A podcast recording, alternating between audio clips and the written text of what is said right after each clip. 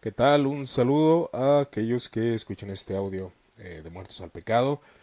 En esta noche solamente quiero eh, pues conversar un poco con aquellos que se conecten a este vivo, ya que bueno es un tiempo eh, complejo, un tiempo difícil para muchos respecto a lo que está ocurriendo con el coronavirus, eh, esto de la cuarentena, ¿no? Estaba escuchando al presidente de la República Mexicana, Andrés Manuel López Obrador, hablar del tema y las cifras que se están arrojando eh, es de que hay 717 infectados en lo que es eh, México, ¿no? Y aquí donde es un servidor, pues estamos hablando de que hay 19 infectados aproximadamente, no recuerdo si 17 o 19.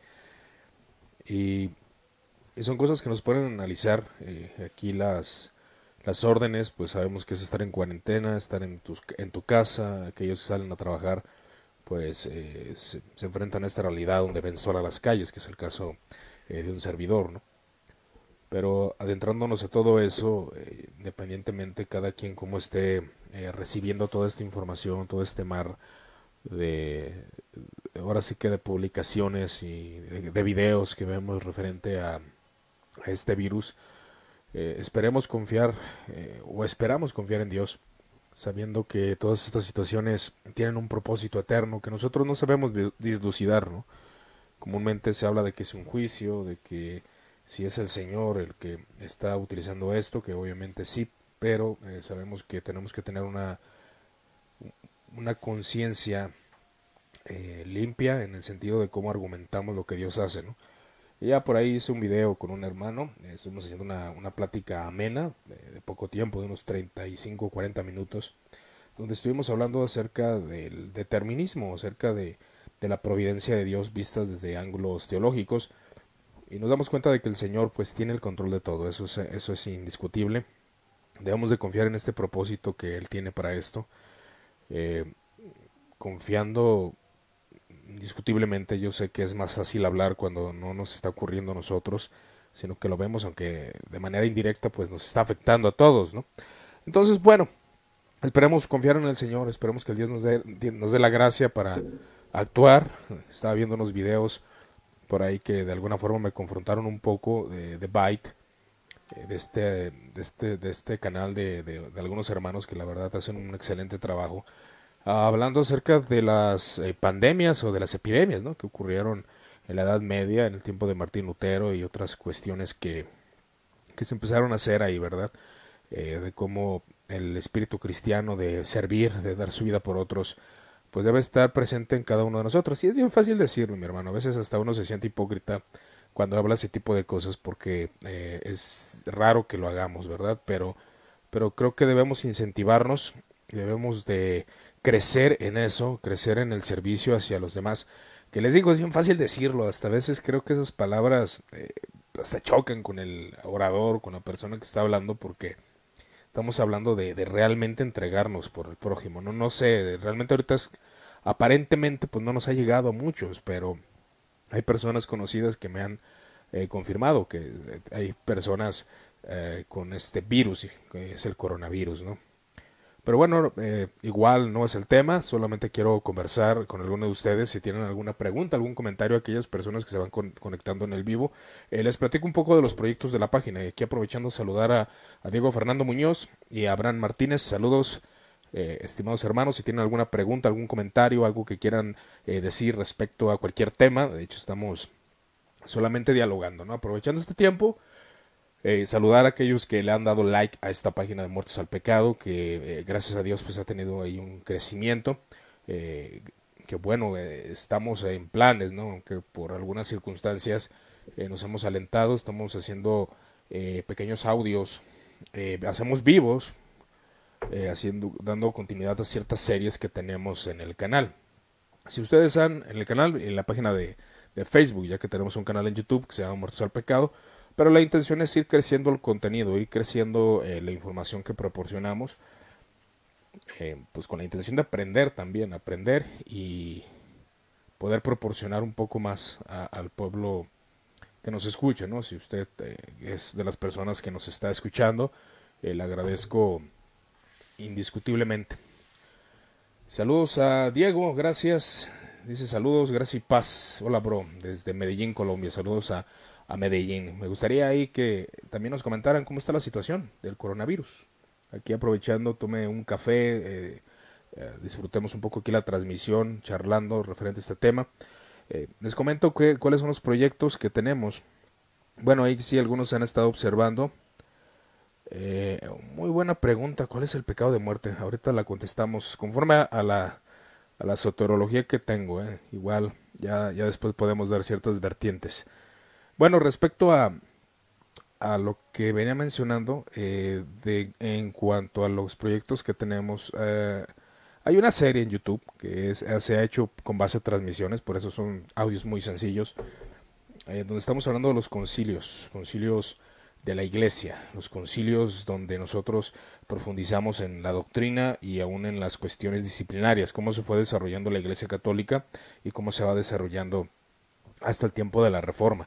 Esa es la intención. Ahorita estamos en los concilios medievales, por eso he estado publicando algunas imágenes de los exponentes de la Edad Media, ¿no? Y vamos a estar analizando, leyendo algunos libros y obviamente desarrollando el estudio para poder eh, hablar de ese tema, ¿no? Es netamente conversacional, son superficiales sí, desgraciadamente, pues no creo que podamos adentrarnos tanto en un estudio más profundo, eh, por, porque bueno, sería algo más académico, ¿no? Pero en este sentido tratamos de solamente informar, que es el punto. Bueno, respecto a la pregunta de Álvaro Peña, ¿cuál es el pecado de muerte? Bueno, como todo hay diferentes interpretaciones dentro de la cristiandad, eh, ¿cuál es el pecado de muerte? ¿no? El pecado de muerte eh, comúnmente se, que lo, expone el apóstol Juan en su primera carta, en su primera carta, la carta de Juan, donde habla de, eh, de, este tema, ¿no? Que habla precisamente del pecado de muerte, que no, que no, que no se aquel pecado de muerte. Eh, muchos intérpretes de la iglesia, y creo que yo concilio con ello, que el pecado de muerte es el rechazo rotundo hacia Cristo Jesús, ¿verdad? Eh, ¿Por qué? Porque estamos hablando de un, un, contexto. Yo sé que hay interpretaciones diferentes, igual si usted tiene una interpretación diferente a lo que voy a comentar, le pido que la coloque en lo que son los comentarios, ¿no?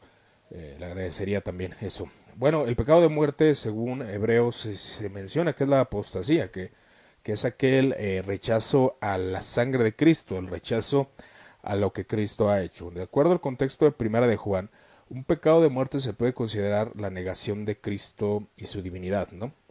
Es decir, eh, el rechazo de que Jesucristo se, ha, hecho hombre y sufrió, eh, que el verbo se hizo carne, rechazo a Cristo, negar a Cristo, negar a la divinidad, negar al Padre, negar al Hijo. Eso es lo que compete y al menos lo que yo entiendo con mi comprensión lectora básica y con algunos comentarios de algunos eh, teólogos que el pecado de muerte es el rechazo a Cristo y puede ser independientemente de muchas formas, ¿no? Puede ser eh, el rechazo a lo que es la persona de Cristo Jesús, que es decir, que es hombre y divino, eh, que se hizo carne. Y el problema con el docetismo, conforme algunos dicen que era con los docetas, no con el agnosticismo, o gnosticismo, perdón, no agnosticismo, gnosticismo. El problema era ese rechazo de que Cristo se había hecho hombre y conforme algunos historiadores comentan que eran docetas los que hacían esa negación. Entonces el pecado de muerte se puede considerar el rechazo de Cristo, de su salvación, de quién realmente es. Y ahí es donde entraría ese, ese análisis respecto a, a cuál es el pecado de muerte, que conforme a lo que yo creo, y a lo que veo en la Sagrada Biblia y lo que veo en Primera de Juan en su epístola al pecado de muerte es ese rechazo, ser un anticristo, eh, rechazar la doctrina del Mesías, rechazar quién es el verbo de vida. Esa es, ese es el pecado de muerte. Porque cuando habla Juan de que, pues bueno, se debe de, de tener una, una compasión por aquellos que han cometido pecados, y esto hablando de cualquier tipo de transgresión dentro de la iglesia cristiana y con la experiencia que vamos tomando, pues nos damos cuenta de que ha habido muchos fracasos en la vida de los cristianos, y ahí es donde se tiene que entrar esa restauración, esa guía hacia Cristo, ¿no? Y, orar por esos pecados, eh, y orar por esa gente que ha caído en transgresión. Pero el pecado de muerte es aquellos que han rechazado rotundamente quién es Cristo Jesús, su salvación. Ese es lo que, lo que comprendemos. Igual lo podemos ver aquí en la epístola de Juan, la primera epístola, eh, lo que menciona, ¿verdad? A ver, permítanme un segundo. Igual eh, voy a continuar con este tema. Voy a leer aquí lo que dice el estimado Diego. Dice, bueno, yo vivo en las afueras de Medellín en un municipio que estamos ceja de, eh, en la ceja de Antioquía. ¿Dónde la Antioquía, brother? Aquí estamos en cuarentena, pero sin ningún caso de COVID reportado, gracias a Dios. Mira que bueno. Yo soy de los que piensa que no debemos caer en, la, en el alarmismo que han creado los, los noticiarios. Por ello, por ello, el temor, el miedo lo que es lo que vende. No por eso pretendo ser responsable. Y cuanto a en cuanto a ser prudentes sí, y cuidadosos. Perdón, eh, no, no, alcanzaba a ver las letras. Pero bueno, eh, ahí es donde está el, el punto de, eso del, coronavirus. Aquí se han reportado 19 casos, si no mal recuerdo. Y, y bueno, qué bueno, gracias a Dios que en, que en tu país no, no, se ha reportado, donde estás, más bien, no se ha reportado algún caso de coronavirus sí hay un tema alarmista, pero también yo creo que debemos ser prudentes porque tampoco no tenemos así como que toda la información para eh, para checar esto. Estaría bien que llevaras más contenido a Spotify o a SoundCloud. Eh, sí, habrá, de hecho, bueno, tenemos ahí varios, no sé si, si a lo mejor lo dices porque hay poco contenido ahí, todavía no, no hemos, este, pues ahora sí que, que a, he, puesto algunos, algunos temas, de hecho, qué bueno que me recuerdas, voy a, voy a subir ahí un audio que tengo pendiente. Pero sí tenemos ahí nuestro, nuestro espacio en Spotify. Eh, voy a seguir subiendo. Eh, yo creo, primero Dios, pues bueno, eh, estoy trabajando en el de concilios, confesiones y creados. No he querido grabarlo o hacer el vivo porque siempre, siempre lo hago así. Hago el vivo en el, canal en el, en el canal de YouTube o directamente aquí en Facebook y ya después lo cargo hacia hacia lo que es Spotify. Ya después ahí el audio lo subo a Spotify. Y, y bueno, ahí es donde, donde creo que tienes razón. No he subido tanto contenido. Tengo más contenido en YouTube. Pero yo entiendo que es más fácil eh, pues descargarlo y escucharlo. Dice Freddy, hola saludos desde Guatemala. Hace un rato que hicieron una pregunta, la cual decía qué pasó con Cristo durante los días de que permaneció muerto. Hace un rato Ah, ok. Mira, Freddy, otra vez. Eh, ese tipo de preguntas, igual no me gusta ser dogmático en ese sentido, pero algo sí les voy a comentar. Y la interpretación que más ha abundado cuando Cristo muere en la cruz del Calvario, ahí se va a oír un pequeño ruido, es el ventilador que está haciendo un poco de calor aquí. Eh, se menciona y se afirma que cuando Cristo muere en la cruz del Calvario, desciende a predicar a los muertos, es decir, a aquellos que murieron en el antiguo pacto sin verle, que tuvieron una fe en él, pero descendió a lo que se le conoce el Hades, el lugar de los muertos, donde algunos argumentan que las almas de aquellos que creyeron en Cristo Jesús y aún de los que no creyeron estaban ahí, pero divididos eh, conforme a lo que se menciona respecto, aunque algunos dicen que es una parábola, a lo que es eh, eh, el lugar, el seno de Abraham. El seno de Abraham y ahí es donde estaban los, eh, digamos, los creyentes. Cristo desciende y predica a esos espíritus, estando tres días en el centro de la tierra. Son pasajes bastante oscuros, es un, es algo polémico, pero ahí es donde algunos se agarran para decir,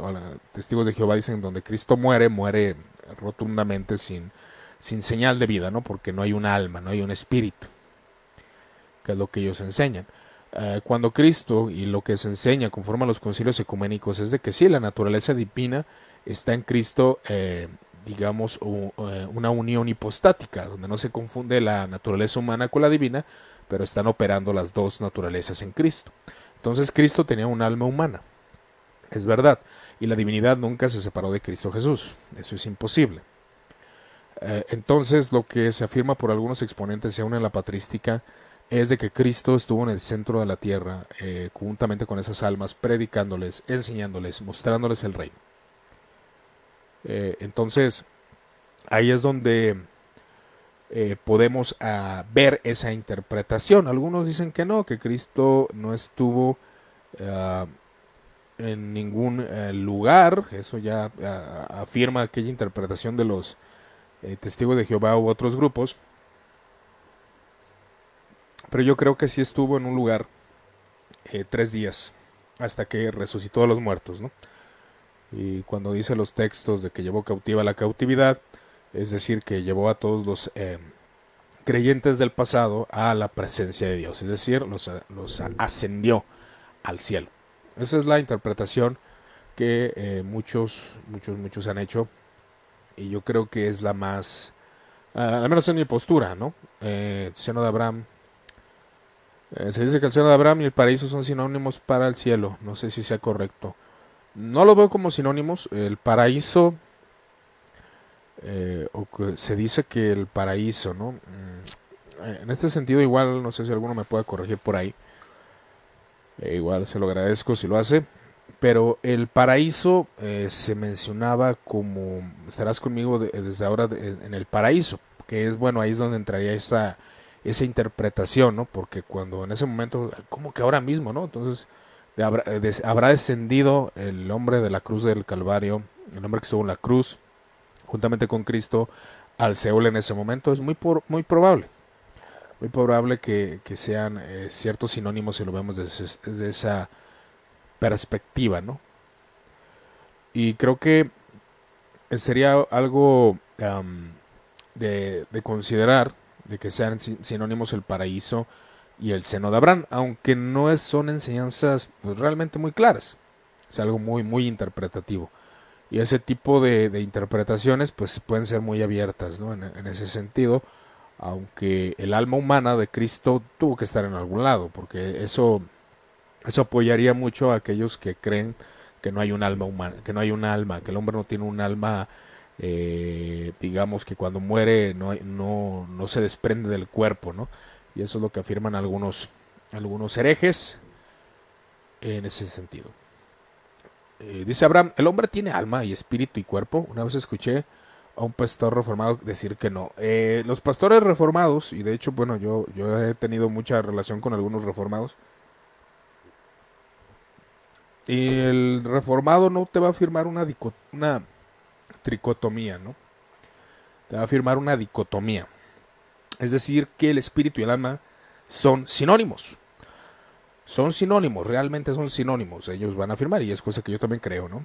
Eh, ser un sinónimo cuando leemos espíritu y alma.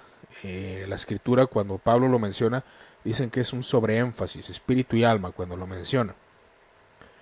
Pero que no hay una, tres partes en el ser humano, sino que es el alma. El alma es la que es vivificada. El alma es la que es regenerada, transformada. El cuerpo está a punto de ser transformado y eso va a ser cuando Cristo venga. ¿no? Entonces, em, sí se, afirma comúnmente que no, no tenemos tres partes, sino que somos dos partes. Y es donde se, menciona esto. No hay, no hay, texto para afirmar tal doctrina tricótoma, excepto el texto que vemos en Primera de Tesalonicenses y creo que podemos eh, verificarlo. Y yo creo eso, que el alma y el espíritu son sinónimos. Entonces cuando el cuerpo humano eh, muere, se desprende el alma, el alma es eterna, el alma no, no tiene un, un, final. Entonces la dicotomía es lo que, lo que se considera por parte de muchos exponentes de la reforma. Yo he escuchado de la tricotomía, pero por parte de pastores carismáticos. No digo que sea una postura herética, claro que no, pero no me cobra mucho sentido, ¿verdad? Igual, eso lo podemos verificar. Entonces dice Diego que es un pasaje oscuro, hay varias posturas. Sí, en ese tema son varias posturas, ¿eh? entonces no, me, no, no quiero ser dogmático respecto a eso porque son pasajes que no, pues no se tiene una certeza ¿no? de que realmente pasó porque se toman textos de un lado, de otro, para formar esa conjetura respecto a Cristo ¿no? y a su, a su descenso al centro de la tierra, y que sí lo, sí lo menciona. Y a mi parecer, pues es algo uh, congruente, entendible, y, y, creo que podemos nosotros ahí eh, tomarlo, ¿no? dar una explicación conforme a ese, a ese concepto, que muchas escuelas cristianas lo niegan, otras escuelas cristianas no creen eso y tienen otras posturas referente a eso y creo que no está mal. Ahora, lo que sí está mal es eh, negar la eternidad del alma, ¿no? creo que es una doctrina mm, pues que lleva precisamente a eso, a la herejía, eh, al negar esa que el hombre no tiene un alma, ¿no? ¿Por qué? Porque pues bueno, te dicen el hombre muere, no no no hay nada, no hay nada más allá. Y es lo que pues los testigos de Jehová afirman, ¿no? Que se salen mucho de, de la ortodoxia cristiana. Que también creo que es un tema que que hay que analizar. Y luego, bueno, aquí volviendo al punto de referente a que si alguno viene a su hermano, eh, si viera a su hermano cometer pecados, no sea de muerte, pedirá a Dios y, Dios le dará vida. Esto es para los que cometen pecado que no es de muerte. Hay pecado que eh, de muerte, por el cual yo no digo que se pida. Toda injusticia es pecado, pero hay pecado de muerte, ¿no? Que mencionando ahí el punto, de que precisamente el pecado de muerte es aquel que lleva a la negación de Cristo. Y eso es un pecado de muerte. ¿Por qué? Porque eso te lleva a la condena, te lleva a, recibir el castigo por tus pecados. Entonces ahí es donde hay que checarlo.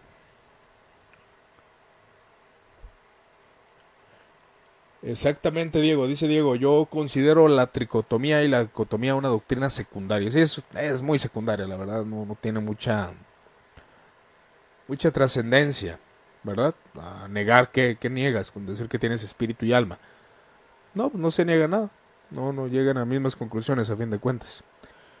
Eh, cualquier posición respetable y creer en la tricotomía no hace nadie hereje como tú dices. Eh, no, sí, no, no, no, eh, bueno, igual hay no sé si leí bien o estoy entendiendo bien. Pero sí, no, no, no es herejía creer en la tricotomía. Eh, es herejía. Pues más bien yo me refería a la doctrina de los testigos de Jehová, ¿no? ¿Por qué? Porque ellos los lleva a negar la eternidad del infierno. Y bueno, es un tema que no se habló hasta los concilios medievales, ¿no? Referente a cómo era el infierno. Eh, en cuanto al infierno, también hay diversas posturas. Pero algo que la cristiandad ha confirmado es de que lo que no se debe de negar es la eternidad. La eternidad del Espíritu, eh, la, eternidad, perdón, es que estaba viendo aquí la blasfemia del Espíritu Santo, eh, la eternidad del infierno es lo que no se debe de negar y eso es lo que lleva a los testigos de Jehová pues a hacer esa negación, ¿verdad? Y conforme a los concilios ecuménicos, por los testigos de Jehová sí son herejes por la negación que hacen de la divinidad de Cristo y otros detalles, ¿no? A eso me refería. Eh, gracias por la respuesta, dice Abraham. No, gracias a ti por comentar. Um, dice, dentro de, los pecados de muerte está la blasfemia del Espíritu Santo. Eh, conforme a, la interpretación, mm, sí, sí, ¿por qué? Porque cuando vemos ahí la blasfemia del Espíritu Santo, es porque eh, la blasfemia, de acuerdo al contexto, era que se le atribuía al Espíritu Santo lo que es lo que es la atribuir que Satanás obraba, que era Satanás el que obraba, ¿no? Y Jesús eh, eh, afirmaba que la blasfemia contra el Espíritu Santo no será perdonada, pero conforme a lo que alcanzo a ver en las Escrituras y conforme a lo que yo he estudiado y conforme a lo que me han enseñado, es de que es precisamente lo que lleva al punto, a la negación de lo que Cristo, del testimonio que estaba dando el Espíritu Santo el que Espíritu Santo estaba dando testimonio de Cristo. Y al haber esa negación por parte de aquellos que le cuestionaban, entonces en Mateo 12:31 eh, es donde se habla este, esta parte, ¿no? Igual ahorita vamos a dar lectura, pero conforme al contexto volvemos al mismo, a la, misma conclusión, que digo que puede ser eh, tal vez una interpretación que se hace conforme al compendio de doctrina bíblica, eh, referente a esa blasfemia del Espíritu Santo.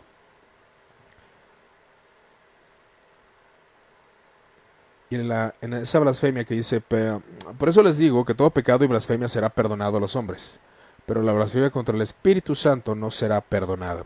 Y cualquiera que diga palabra contra el Hijo del Hombre se le perdonará, pero el que hable contra el Espíritu Santo no se le perdonará ni en este siglo ni en el venidero.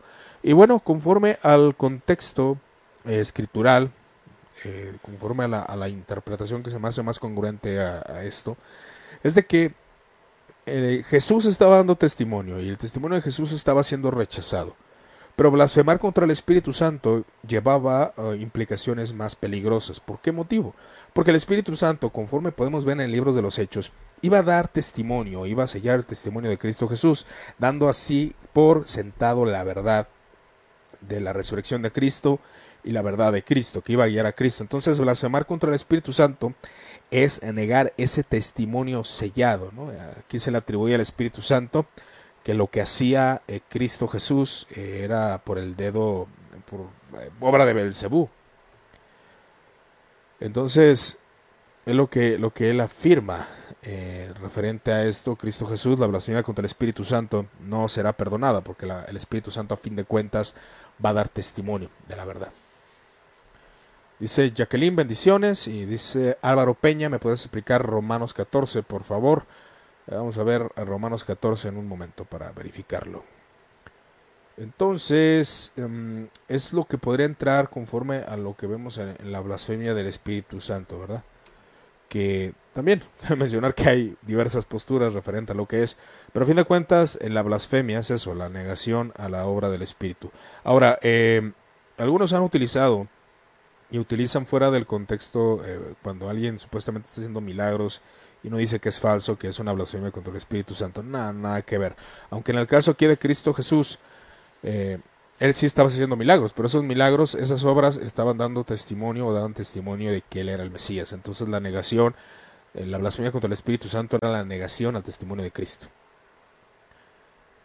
Y cuando decía, el que blasfema contra el Hijo del Hombre le será perdonado. Sí, porque en ese tiempo estaba siendo blasfemado Cristo, todavía no se daba testimonio de su obra redentora, que es lo que el Espíritu Santo hace en el libro de Hechos. Dice Diego, hay una eternidad para el alma después de la muerte y esta debe estar en un, lugar, ya que el cielo y, o el infierno, si el alma va a ser eterna, necesita eh, de un lugar eterno. Sí, de hecho, ah, lo que cabe mencionar es de que mm, el lago de fuego, pues bueno, el infierno, y conforme muchos dicen, pues no hay gente, no hay gente en el infierno en este momento. Y dice también Diego, los testigos de Jehová afirman que Jesús es un ángel, negando su eternidad y afirmando que tuvo principio en cuanto a creación. Y ahí es una herejía arriana, ¿no? Si fuese así entonces, nadie podría ser salvo por medio de Cristo, ya que Jesús no podría ofrecer algo que no tendría, como la vida eterna, exactamente. O sea, si Jesús no no pudo haber ofrecido, su divinidad era necesaria. Dice Álvaro Peña, ¿me podrías explicar? Eh, otra vez vuelvo a citarlo, dice Romanos 14. Bueno, es un capítulo bastante largo, pero bueno, habla acerca de la debilidad en la fe. Dice, recibid al débil en la fe, para, no para contener sobre opiniones, porque uno cree que se debe de comer de todo, otro que es débil come legumbres, acá hablando de judíos y de gentiles. El que come no menosprecia al que no come. O sea, aquí habla de una actitud de madurez de parte del que dice que no come. Tú crees que es pecado y es una burla, ¿no? Ahí es donde se debe respetar las conciencias. Lo que es Romanos 14 habla del respeto a la conciencia del hermano débil. Y esto nos da muchos principios aplicables para nosotros cuando nos relacionamos con nuestros hermanos, que hay gente que piensa que hay ciertas cosas que están mal, que realmente el más maduro sabe que no es pecado ni transgresión, entonces ahí debe de tratar con prudencia. Tú, ¿quién eres para juzgar al criado ajeno? Ah, para su propio Señor está en pie. O sea, no juzgues a tu hermano que tiene esas debilidades. Él sirve al Señor. Eh, hace diferencias entre el día y otro juzga iguales todos los días. Cada uno está plenamente convencido en su propia mente. Habla de convicciones, habla de, ciertas... Y esto es muy eh, común al sector cristiano. Eh, cuando Pablo escribe esta carta, pues está hablando de, esa, de, lo, de lo que son los alimentos, ¿no? Porque había judíos que eran débiles y comían eh, lo que eh, lo que la ley mosaica mandaba y no comían carne, cosa que eh, muchos ya gentiles sabían que la comida no tenía nada malo en sí mismo. entonces había gentiles también que se preocupaban si comían algo a los ídolos y también no era malo, pero si tú lo hacías o no querías hacerlo era porque te daba temor y tenías temor a Dios. Un temor que no transgredes la ley si lo haces, pero al menos la convicción del creyente es no ofender a Dios y si lo hace por eso, pues a fin de cuentas se está glorificando a Dios con esa negación, aunque no sea realmente un pecado en sí mismo. El que hace caso del día lo hace para el Señor y el que no hace caso del día para el Señor no lo hace. También habla de guardar los días, donde se hace mucho, mucho énfasis. Si tú guardas un día, y esto es un principio que yo he meditado bastante, si tú tienes la costumbre de orar, si tú tienes la costumbre de meditar, si tú tienes la costumbre de tener un tiempo de oración, eh, de estar en soledad, de estar en contemplación con Dios, y lo haces, qué bien que lo haces, lo haces para el Señor y te sirve. Pero no juzgues al que no lo hace. Hay gente que lo hace de diferente forma. Hay gente que ora 10, 30 minutos. Hay gente que lee la Biblia ciertos días. Eh, hay gente que guarda todo un día para el Señor. Hay gente que no lo hace. Entonces ahí es donde entra este principio. Dice, el que come para el Señor come. Fíjense, o sea, eh, y porque da gracias a Dios, da gracias a Dios de los alimentos. Aquí el contexto y ah, yo estoy haciendo eisegesis ¿sí? realmente, porque estoy dando comentarios o sacando principios. Y la eisegesis en sí mismo no es mala. Eh, obviamente es malo cuando estás torciendo ya el texto. Pero ya una exégesis del texto pues está refiriéndose a comida, alimentos. El texto no está hablando de otra cosa más que eso. Alimentos y días, de guardar días o qué comer o qué no comer. Pero eh, cuando hacemos, cuando sacamos del texto principios, pues los podemos aplicar de esa forma, ¿no? Y el que no come, para el Señor no come y da gracias a Dios. O sea, los dos lo hacen por Dios, a fin de cuentas, ¿no? El que come da gracias a Dios el que no come lo hace por Dios. El que guarda un día lo hace por Dios y el que no lo guarda, pues él lo hace por otros motivos, pero a fin de cuentas tiene su forma de adorar y de guardar ciertas costumbres, ¿no? Porque ninguno de nosotros vive para sí y ninguno muere para sí. Eh, pues si vivimos para el Señor vivimos, y morimos para el Señor morimos. Así pues, sea que vivamos o que muramos, del Señor somos, porque Cristo para esto murió y resucitó, y volvió a vivir para ser Señor, así de los muertos como de los que viven. Pero tú que juzgas a tu hermano, o tú también que por qué menosprecia a tu hermano, porque todos compareceremos ante el tribunal de Cristo. Por eso está escrito, escrito, vivo yo, dice el Señor, que antes ante mí se doblará toda rodilla y toda lengua confesará a Dios, de manera que cada uno de nosotros dará a Dios eh, cuentas de cada uno. Así que ya no juzguemos más los unos a los otros, no juzguemos de que este no hace bien las cosas, yo las hago mejor, sino que más bien decidid no poner tropiezo o ocasión de caer a tu hermano. Eh, es ver por, las, por el bien de tu hermano. Si tú tienes una opinión que va a afectar al hermano, y creo que aquí todos hemos arruinado eso, debemos de callar a veces. Yo sé y confío en el Señor Jesús que nada es inmundo en sí mismo. Aquí lo explica Pablo referente a la comida. Pero si por mi comida mi hermano es contristado, entonces por amor no lo voy a comer. Si mi hermano eh, es contristado por cierta literatura que leo, pues no le voy a mostrar el libro. Eso aplicaría, ¿no? O sea, literatura referente. Porque hay gente, ¿no? Que, que tú puedes estar leyendo a, a cierto exponente de otra denominación y para alguien es así como que no, ¿por qué estás leyendo a él? Y, y bueno, ahí puedes guardar ciertos principios en lo que la persona va madurando. Entonces es lo que explica todo esto. Y luego dice, porque el reino de Dios no es comida ni bebida, nada de eso, sino justicia, paz y gozo, que es el punto que tiene que llegar el ser humano, no en qué guarda, qué hace, sino que hacer la justicia, la paz en Cristo Jesús y el gozo de vivir siendo eh, cristiano, ¿verdad? El gozo de, eh, de que proporciona el Espíritu Santo. Porque el que no sirve, el que en esto sirve a Cristo agrada a Dios y es aprobado por los hombres, etcétera. Entonces Romanos 14 habla de eso, de, los alimentos. O sea, el contexto está hablando, la iglesia en ese contexto puede comer animales, otros las verduras, otros eh, de lo que bebían o, o, los días que guardaban. Esa era la polémica en los tiempos de Romanos 14. Entonces aquí era de que si tú guardas ese día, al que no lo guarda o al que lo guarda, pues igual, hasta guárdalo con él. Pero no discutan sobre opiniones de que estás mal y no, respetar esa, esa libertad cristiana. Y el débil en la fe, pues es aquel que cree que debe hacer ciertas cosas eh, que no son explícitas en la palabra de Dios. El maduro en la fe debe entender que es a la obediencia a la moral y a la ética de Dios y vivir conforme a su ley, ¿verdad? A su ley moral y esos aspectos. Entonces, Romanos 14, eso es lo que nos podría enseñar, ¿verdad?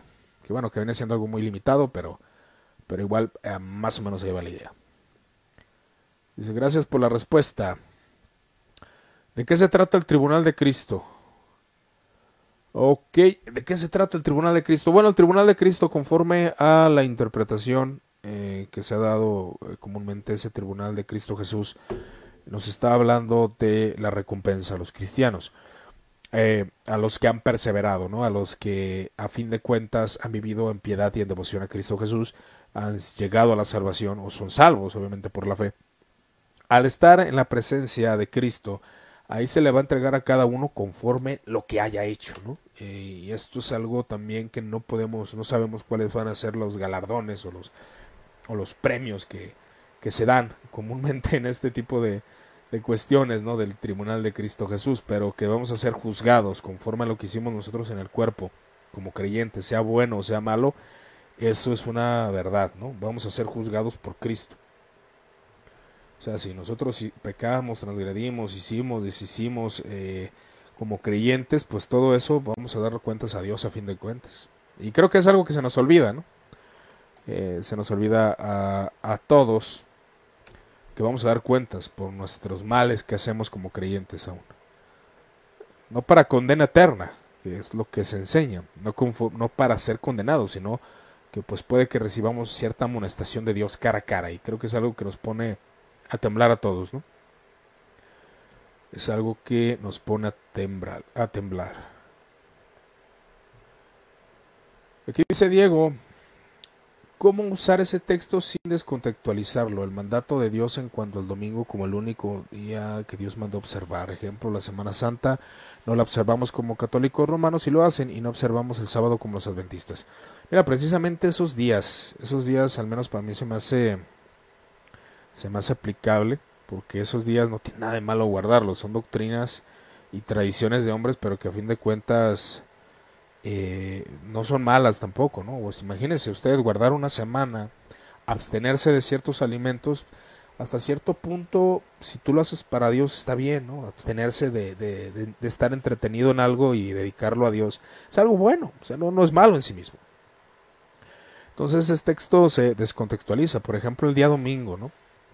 El día domingo eh, se hace un énfasis muy marcado que, bueno, aquellos que, que creen que el día domingo es el día del Señor y que debe de guardarse, que es lo que creemos eh, algunos, pero algún punto, por ejemplo, miren, en esta cosa, en esta cuestión, yo creo que el domingo es el día del Señor, pero no creo que haya una fórmula para cómo guardar el día del Señor. Es decir, si vas al domingo a la iglesia, puedes llegar a tu casa, dedicarlo a la oración, a la lectura de la palabra y es bueno pero algunos ponen cierto énfasis de cómo debe de guardarse. Y de hecho en el puritanismo había cierto conflicto. ¿Cómo debía de guardarse el día del Señor? ¿Cómo alguien debía de guardarlo? ¿Qué debía hacer? ¿Qué no debía de hacer? Hay contextos muy, muy diferentes respecto al tiempo de los puritanos. Era una sociedad cristiana, entonces para ellos no había problema cerrar los changarros o el trabajo el domingo. Entonces, eh, en ese sentido del Día del Señor, que, de que se debe guardar y dedicar, pero también se deben hacer obras de misericordia, obras de caridad, y eso lo explica algunos eh, confesiones pactuales, tanto como la confesión de Westminster y la confesión eh, bautista, de que el día del Señor deba de guardarse, pero también hay, hay problemas en eso respecto a eso, que yo creo que será cuestión de que cada uno hiciera un análisis, se ve eh, enfrentado a esa situación, de que se cree que debe de guardarse de cierta forma. Y he conocido iglesias que dicen, tienes que guardar esto, tienes que quedarte a convivir con nosotros, después ir a otro lado y seguir platicando de la palabra, cuando pues alguien puede guardar el día del Señor estando con la familia. Son cosas que deben de analizarse, es donde el fuerte, el débil en la fe piensa, no, ¿por qué te vas a tu casa? Ah, vas a hacer, eh, no vas a transgredir la ley de Dios. No, esos ya son mandatos humanos. Sí, el domingo debe de guardarse como el día del Señor, un día eh, de adoración, claro que sí y es mejor eh, realmente no dedicarlo a, a ciertos trabajos o ciertas cosas, pero también ahí se deja en muchos, y la cristiandad lo deja mucho la libertad cristiana, que algunos se hacen un énfasis que hacer otra cosa el día domingo es pecar contra la ley de Dios, ¿no? Pero sí es un tema eh, complejo y descontextualizarlo. Eh, los católicos romanos, en cierto modo, y de hecho las tradiciones que ellos guardaban, eran avaladas por muchos cristianos de sano pensamiento que yo vuelvo a insistir, por, vuelvo a insistir este, en eso respecto a, que los días no son malos de cómo lo guardes, pero lo malo es ya la imposición de ciertas cosas que no son explícitas. ¿Cuál es tu postura sobre la teología de la prosperidad? ¿Qué es o no es una herejía? Es que depende qué prosperidad, ¿no? Porque la Biblia sí tiene una teología de prosperidad. Sí hay una teología de la prosperidad en la Biblia. Eh, pero la Biblia hace un énfasis marcado en cómo prosperar. Y el primer punto es de que depende de rotundamente de la voluntad de Dios. Eclesiastés enseña muy bien eso. ¿Cómo prospera si Dios quiere? Segundo, trabajando. Tercero, eh, obedeciendo la ley de Dios. Pero también si obedeces la ley de Dios y trabajas, pues no significa que vayas a ser próspero económicamente. La Biblia enseña de muchas prosperidades. Hay gente que de las riquezas depende de la soberanía de Dios, pero la prosperidad económica eh, o la prosperidad espiritual es algo que la Biblia enseña rotundamente. Hay muchos principios referentes a la prosperidad. Y sí, sí, la teología de la prosperidad está desenfocada. ¿Por qué? Porque la teología de la prosperidad creo que es un error, un error doctrinal, porque alguien yo creo que podría ser salvo y aún tener esos, esas ideas. Lo considero un error, ¿verdad? Pero un error eh, garrafal. Tal vez no trataría de usar la palabra herejía, pero sí un error. ¿Por qué? Porque se está desbordando una enseñanza bíblica. La Biblia sí enseña de la prosperidad, enseñaba que muchos de los eh, patriarcas fueron ricos y muchos de los grandes eh, exponentes como Salomón, David, fueron ricos. Entonces, no hay problema con la prosperidad económica. El problema es decir que todo ser humano va a ser próspero, cuando la misma Biblia dice que depende de la soberanía de Dios. Para mí es un error doctrinal y es un desequilibrio totalmente. ¿Verdad? Eh, ¿Qué pasó entre el versículo 1 y versículo 2 de Génesis? Eh, ¿Por qué la tierra estaba desordenada? Dice por ahí un exponente que había una, una tierra preadánica, ¿no? De los ángeles pelearon y se hizo un desborde ahí de, de todo y por eso la tierra estaba desordenada y vacía. Eh, siendo honestos, no sé, no sé hermano, la verdad, eh, no es un tema en el que haya indagado, igual algún día lo indagaré.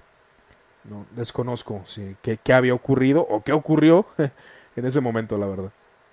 Yo solo sé que estaba desordenada y vacía porque la Biblia lo dice, pero después indagaré sobre el tema. Ah, dice aquí, Luis, no te enojes, Luis. Hagan comentarios de acorde al tema, no pongan otros sin haber terminado uno. No, está bien que lo pongan, Luis. Este, de hecho, pues estamos así contestando una por una. Igual, eh, hay, hay, diferentes temas, igual voy leyendo uno por uno, trato de terminar uno y igual hasta me regreso a uno para concluir más. Pero sí está, está bien, eh, si, si, quieren hacer preguntas, igual entiendo a Luis que, que pues, lo sacan ahí de contexto de decir o lo sacan de el punto, pero mm, igual que, que las hagan, igual los vamos leyendo y ya voy a tratar ahí de, de, de acomodarlo. Dice Diego Fernando, los puritanos eran muy meticulosos en cuanto a cómo se debía guardar el día del Señor, así es se preparaban desde el sábado para ese mismo día. Yo valoro mucho que los puritanos hacían eh, para prepararse para el día del Señor. Sin embargo, la cultura de épocas varían mucho. Exactamente, ese es el punto, la cultura en cuanto a los estilos de vida. Me refiero al estilo de vida cultural de la época de los puritanos a nuestro estilo de vida cultural época actual. Era, era más fácil guardar el día del Señor para ellos, hermanos. ¿Por qué? Porque pues era una sociedad cristiana. Así de sencillo. Nosotros no vivimos, vivimos en una sociedad católica pero que no guarda principios aún de su fe católica, porque aún el catolicismo romano enseña que no asistir el domingo a misa es pecado. Y la gente pues obviamente ya no guarda esa tradición, no cree, no tiene una fe fuerte, al menos en el catolicismo, y por consecuencia el domingo no se respeta. Entonces, no tenemos las mismas, mismas ventajas que un puritanismo tendría. Porque obviamente había hasta leyes que, que te castigaban por no guardar el día del Señor. Por estar de fiesta, o por beber o por no ir a, la iglesia, ¿verdad? Exactamente, Alducin. no, no quería decirlo, pero ya lo dijo Diego. Estamos hablando de Alducin. Eh, Alducin y sus marihuanadas, Virgen de la Macarena, un mundo preadámico. Sí, yo, yo escuché hace mucho.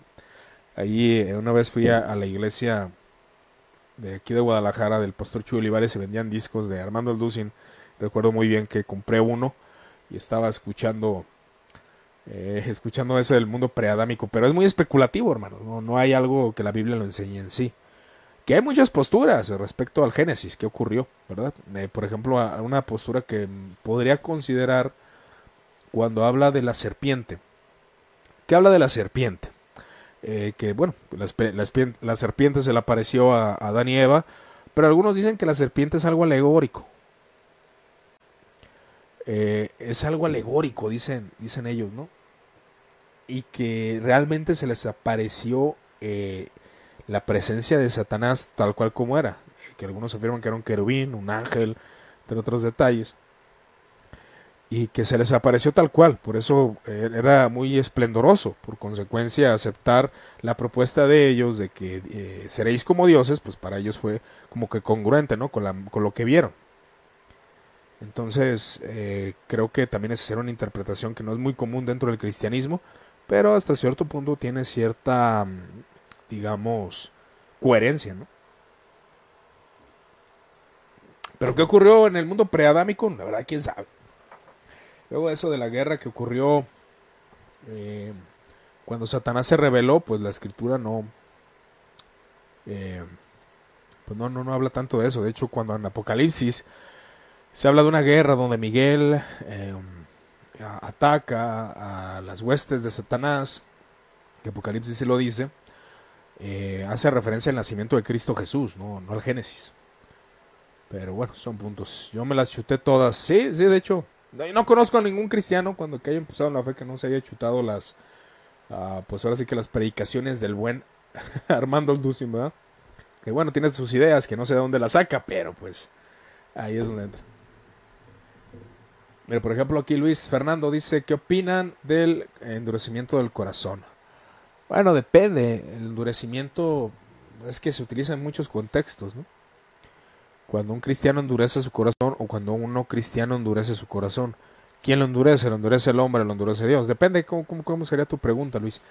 Pero respecto al endurecimiento del corazón, pues viene siendo a la distracción o la poca percepción de, de las cuestiones espirituales.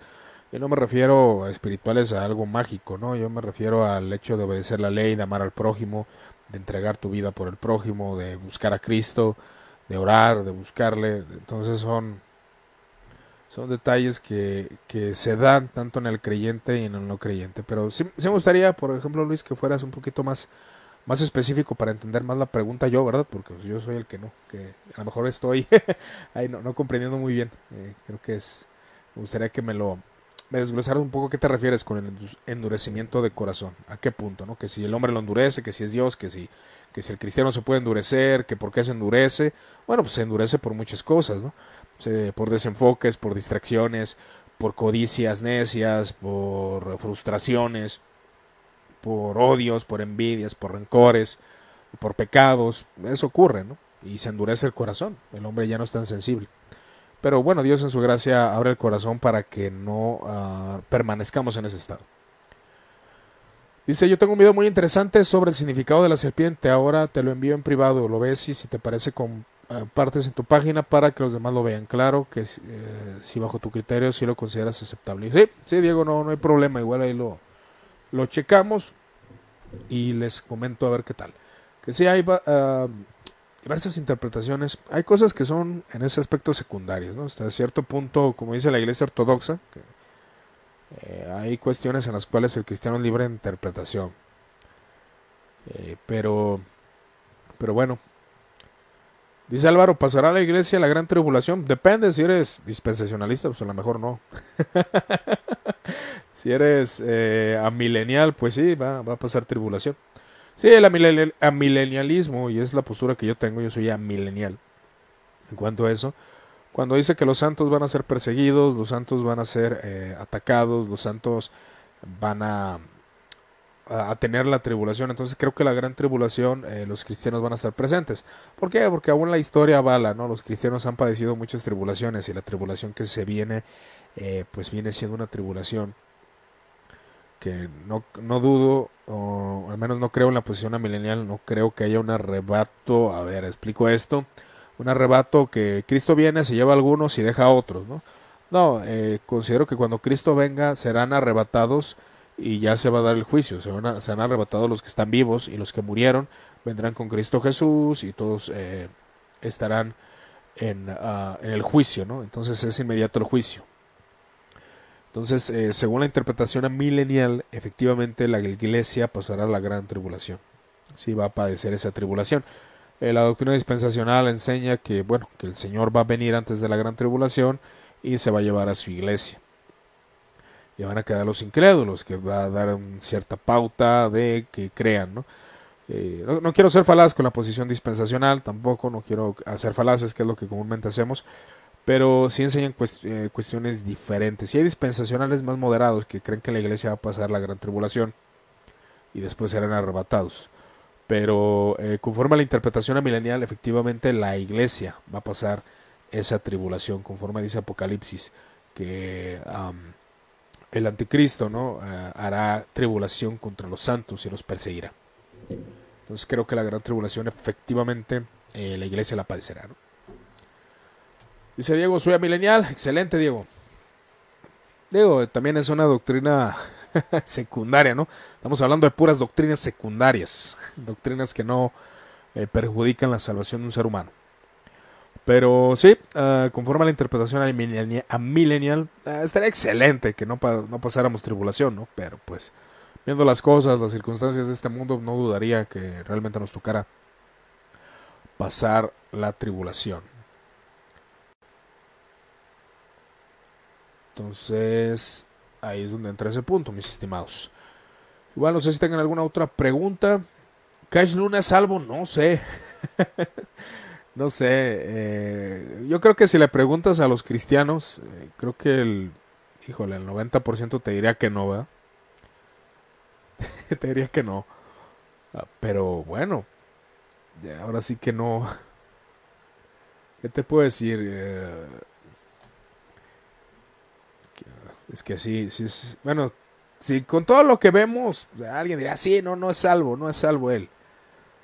Por todo lo que hace, ¿no? Por todo lo que, lo que realiza.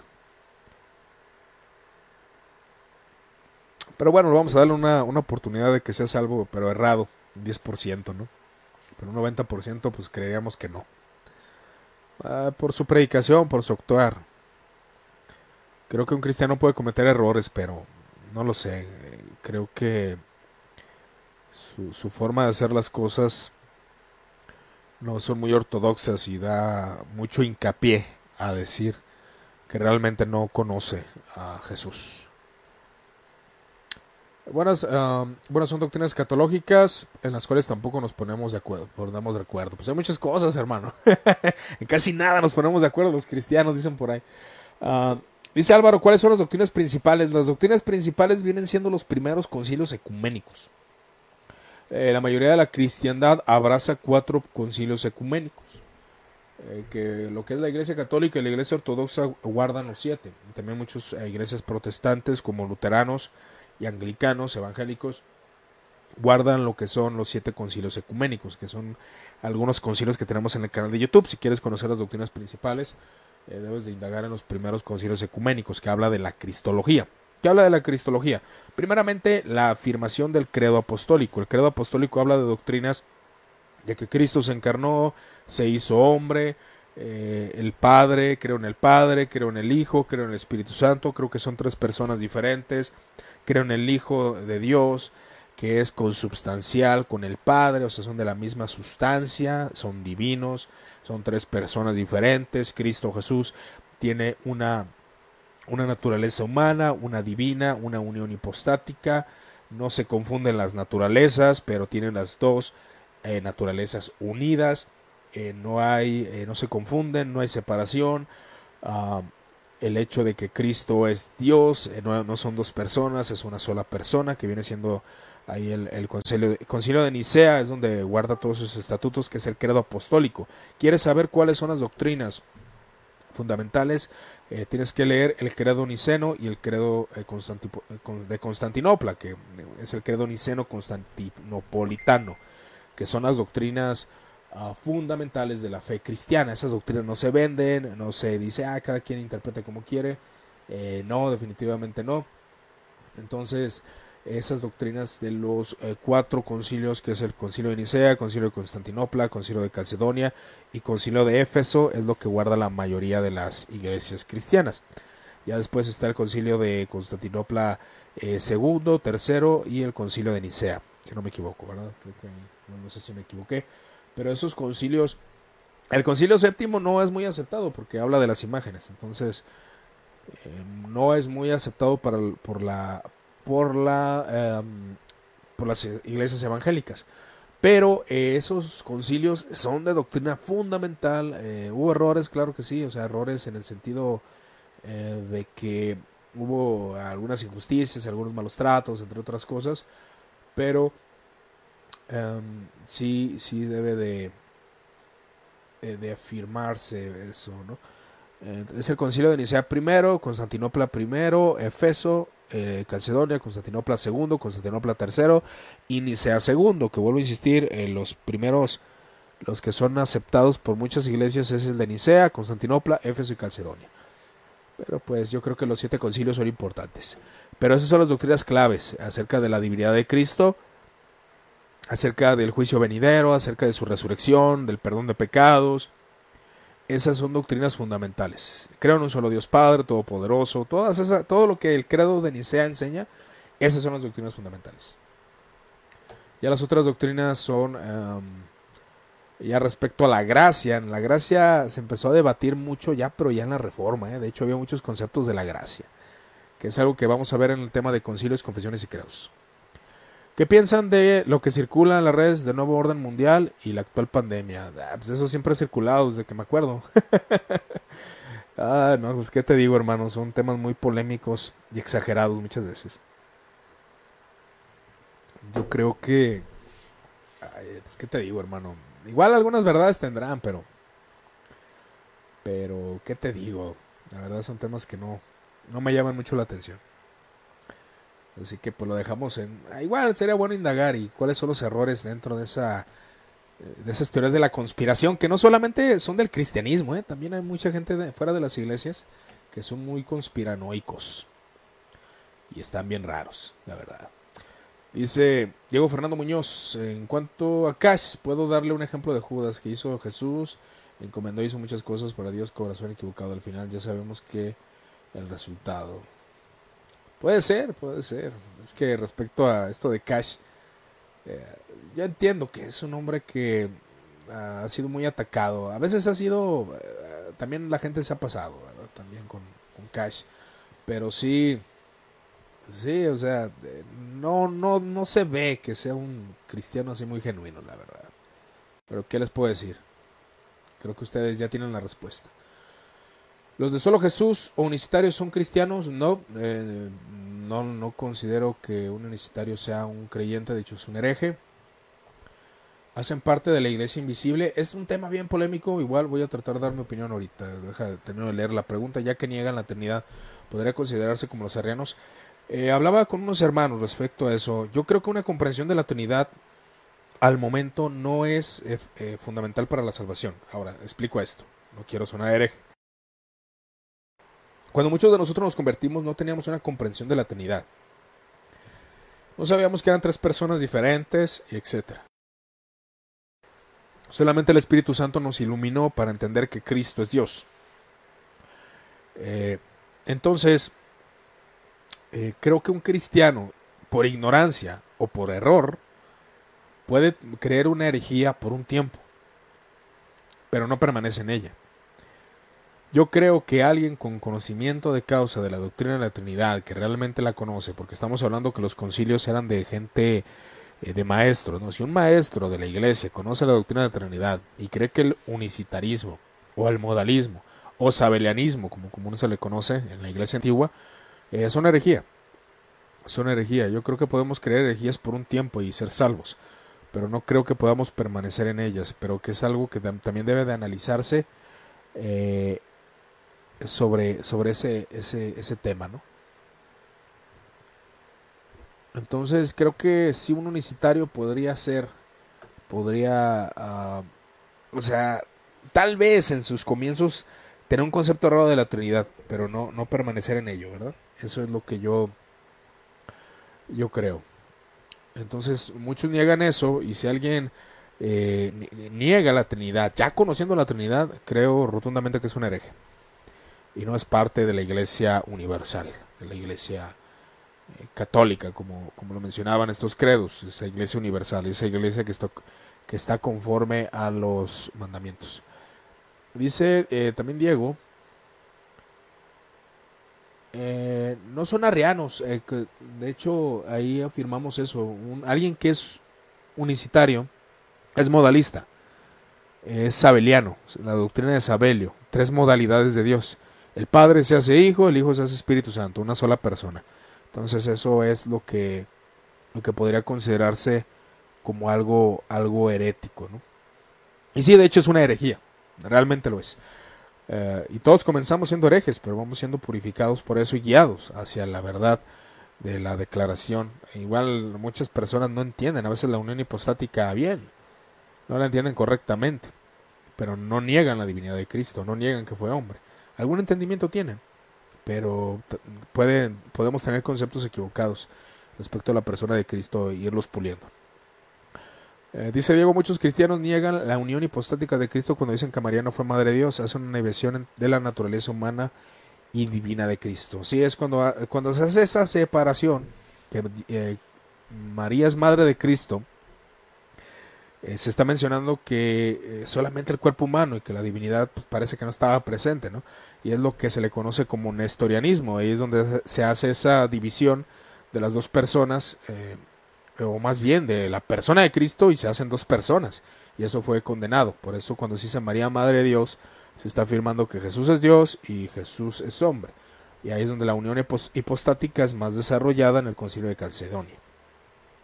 ¿Verdad? Entonces ahí es donde entraría ese, punto de las, doctrinas principales. Y las doctrinas principales son rotundamente eh, pues, eh, importantes para la, salvación. Ahora que cuando la iglesia hace todos esos conceptos, aun cuando no estaban muy, muy de acuerdo con el término homousios, porque dicen que apoyaba el sabelianismo.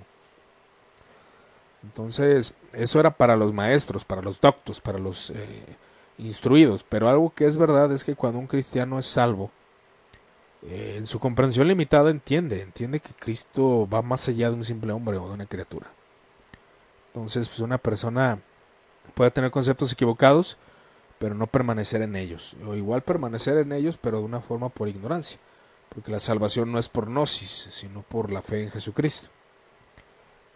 Pero que es una verdad que el Espíritu Santo lleva a ver a Cristo como Dios. Eso es indudable.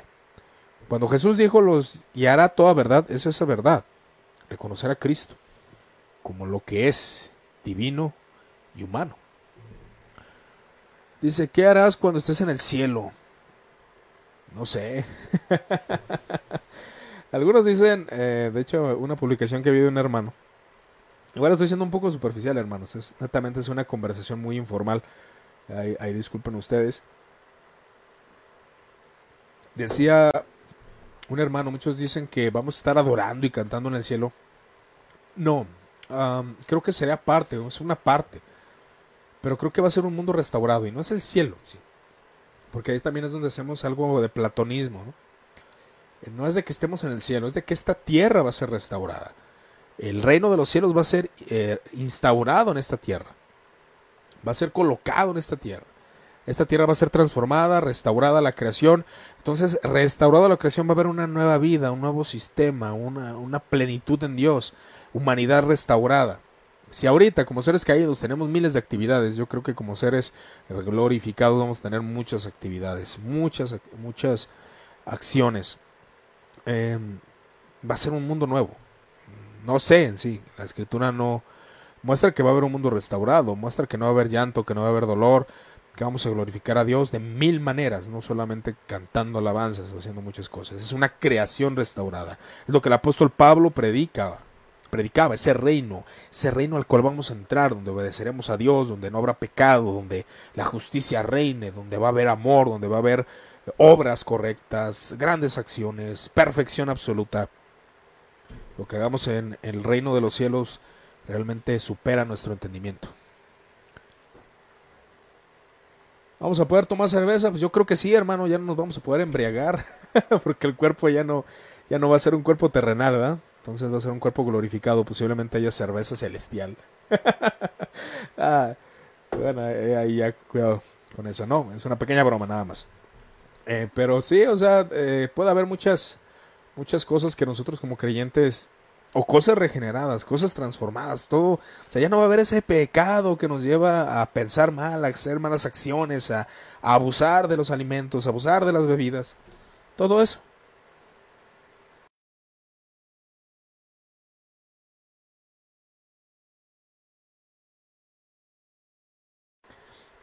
Entonces, creo que ahí tendríamos que analizarlo. A ver, un segundito, por favor.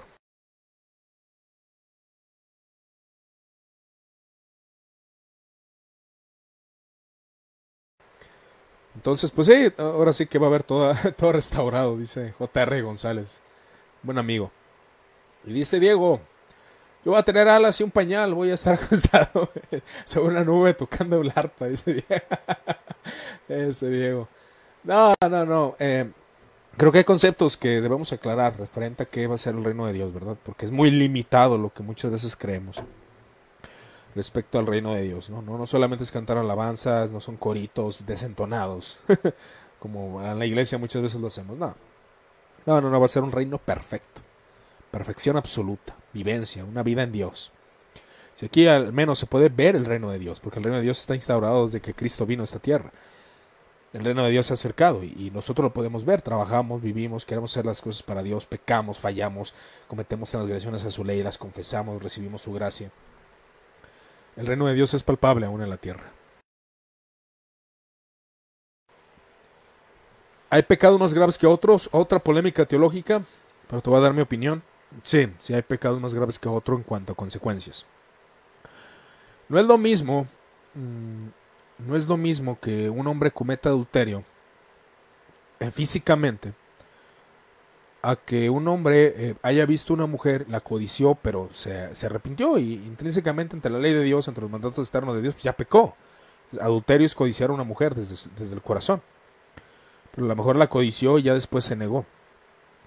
Pero sí, ¿por qué? Porque será más grave el hecho carnal, porque trae consecuencias más terribles, ¿no? Trae consecuencias más terribles. Son graves en cuanto a consecuencia. De hecho, Ahí podremos mencionar la doctrina de la Iglesia Católica, y lo que es los pecados mortales y pecados veniales. Digo, no estoy totalmente de acuerdo en ello, pero es una verdad de que hay pecados que no llevan a más, que si pecas, ofendes a Dios, porque todos los pecados son abominables a la presencia de un Dios santo. Pero, pero hay pecados que son más eh, graves por la consecuencia que nos traen. No es lo mismo eh, gritarle fato. Ahora, Vamos a poner este ejemplo. Jesús dijo, cualquiera que mira a una mujer para codiciarla, ya adulteró con ella en su corazón. Es un adúltero de corazón. Ante Dios es un adúltero, claro que sí. Pero el que comete el acto carnal, realmente, aunque hay muchas implicaciones que deberíamos explicar y profundizar más, vuelvo a insistir, esto va a ser muy superficial porque a lo mejor no estoy viendo ciertas aristas, pero eh, no es lo mismo un hombre que cometa adulterio eh, de corazón a un hombre que lo hace en el acto. ¿Por qué? Porque el acto, ahora que cuando alguien lo, ya lo está haciendo de corazón, pues va a llegar al acto. Muchas veces así ocurre. Porque el acto realmente ya tiene las consecuencias graves. Eh, o alguien que le grita a alguien y lo odia en su corazón, pero no lo mata, ante Dios es un pecado grave. Pero las consecuencias no son iguales a odiar, a matar, porque la consecuencia va a ser más terrible en cuanto a consecuencias, aún en este mundo, matar. Entonces, o cometer el asesinato. Pero ante Dios, obviamente, no, no eres una persona justa. Si estás odiando, si estás codiciando a una mujer eh, desde tu corazón, no lo eres, no eres una persona justa, estás pecando. Y ante un juez justo es una transgresión a su ley. Pero eh, la realidad es de que hay pecados que tienen un efecto más mortal en ese sentido, ¿no? En las consecuencias terrenas. Por eso un pecado mortal, aunque hay algunos en cuanto a la Iglesia Católica, pues obviamente lo ve desde una perspectiva de que hay pecados mortales que pueden bloquear la gracia y hasta llevarte a la condenación, porque ellos obviamente creen que la salvación eh, no se puede, puedes estar en el proceso de la salvación, pero caer de esa gracia y perderte. Pero eh, desde el área protestante es de que hay, consecuencias, hay pecados graves porque tienen más consecuencia que pecados que son internos. Pero a fin de cuentas Dios eh, lo ve como una transgresión a su ley. O sea, ante Dios eres culpable pero las consecuencias son más graves cuando se cometen actos más abominables o más evidentes ante los ojos de los hombres y obviamente ante los ojos de Dios. Entonces, eh, yo considero que hay pecados más graves que otros, claro que sí. Pero eh, puede ser que un pecado pequeño se vaya transformando en un pecado más grave, porque pues alguien empieza viendo ah, cosas eh, o codiciando otras mujeres que no es su esposa y pues lo puede llevar al adulterio. Pero si hay pecados, pecados que son menos graves en el sentido de las consecuencias. Dice eh, lo que es Diego Fernando Muñoz. La adoración aquí en la tierra es una preparación de la adoración en la eternidad. Claro que sí, que bueno, puede ser música o puede ser la vivencia, ¿no? Ahora la adoración no se limita a las alabanzas, sino eh, no se limita sino una vida de obediencia exactamente y eso también pues imagínese usted una vida en obediencia a Dios en el reino de, de los cielos va a ser eh, pues importante ¿no? Cuanto más vamos a adorar y glorificar a Dios en la eternidad con un cuerpo glorificado. Va a ser excelente, hermano. Ni siquiera lo, medio imagino. En cuanto al pecado por obra, eh, Dios va a ir más allá de los hechos. Se irá en intenciones del corazón. Es decir, el motivo, eso debería hacernos temblar. Sí, el motivo, porque Dios va desde los motivos. Es lo que, que Jesús enfatiza en el Sermón del Monte, las intenciones. Dios juzgará las intenciones del corazón.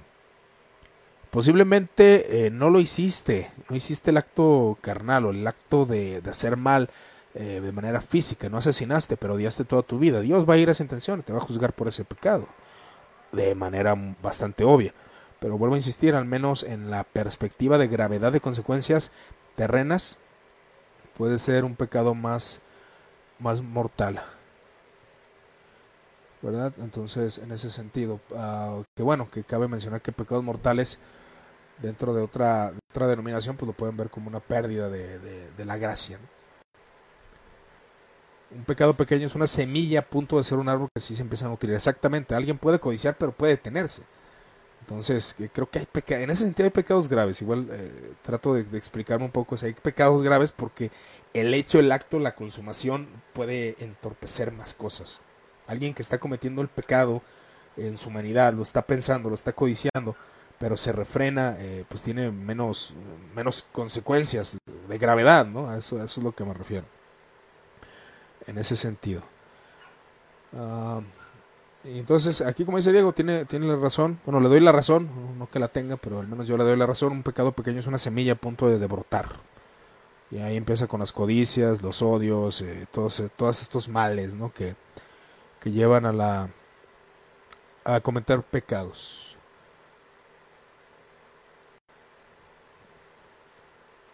Entonces,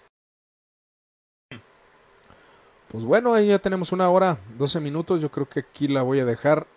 Eh, igual solamente quería platicar un poco, eh, vertir algunas opiniones.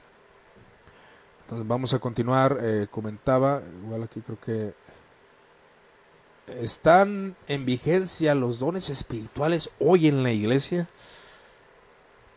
Te hablaré con la posición que tengo, ¿no? que yo soy sensacionista, pero en este tema trato de, ser poco abierto porque sé que verdaderos exponentes de la iglesia han creído la continuidad de los dones. Eh, en mi opinión, creo que cesan algunos dones, no todos, o sea, los dones espirituales no todos cesan. ¿Por qué? Porque de hecho es un don espiritual, la fe es un don espiritual, eh, lo que es eh, el conocimiento, son dones espirituales que aún continúan. ¿Verdad? Pero si hay ciertos dones que se menciona que fueron solamente para dar testimonio en el momento, lo que son las sanidades y lo que son el hablar lengua, solamente para testimonio del momento. Después cesan los dones porque ya no tienen propósito, que esa es la posición del cesacionismo, ¿no? Entonces que ya no, no tienen esa continuidad, no tienen esa continuidad. Eh, creo que ahí es donde, donde, donde tendríamos que ver esto de las lenguas. Que te soy honesto, hermano. Trato de, de analizar las posturas. Y de hecho también en el canal de YouTube tenemos unos videos. Bueno, son audios, pero igual los subo al canal de YouTube.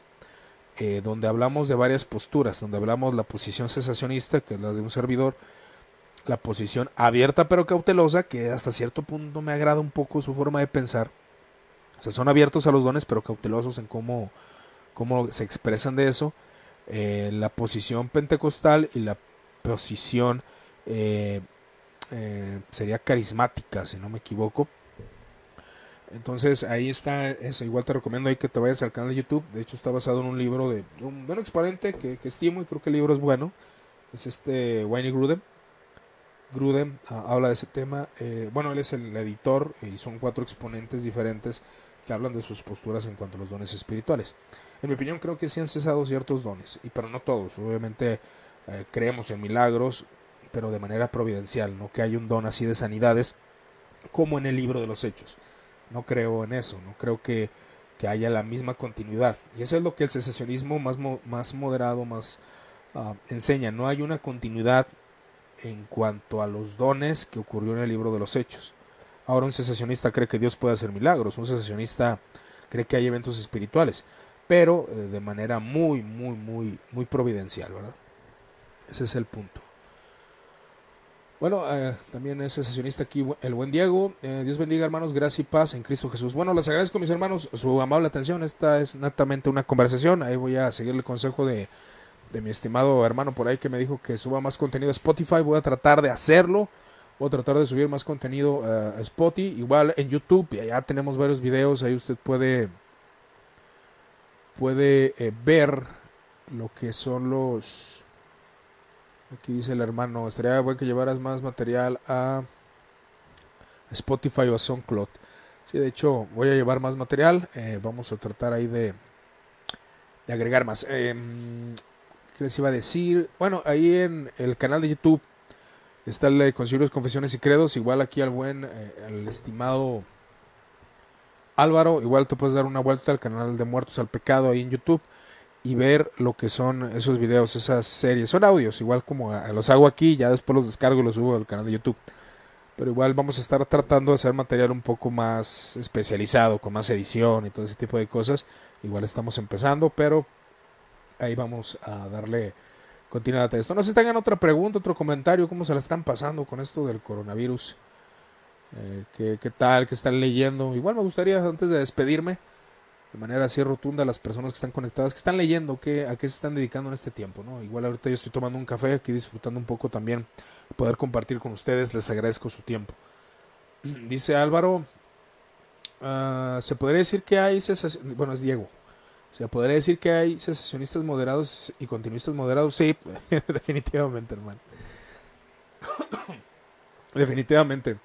Sí, no, no, no hay, no hay solo dos posturas, hermanos. Hay muchas posturas. Hay secesionistas más, más moderados. Eh, con secesionistas moderados y hasta cierto punto me podría considerar uno de esos. Eh, pero hay, hay, hay varias posturas. Al menos en ese libro menciona cuatro. Perdón. Pero sí son muchas posturas respecto a los dones espirituales. Y referente a que muchos exponentes de la iglesia han creído en los dones. De hecho, San Agustín se argumenta que era cesacionista, pero en muchos de sus escritos afirma que creía en los dones y en las experiencias místicas. San Agustín hasta cierto punto era místico.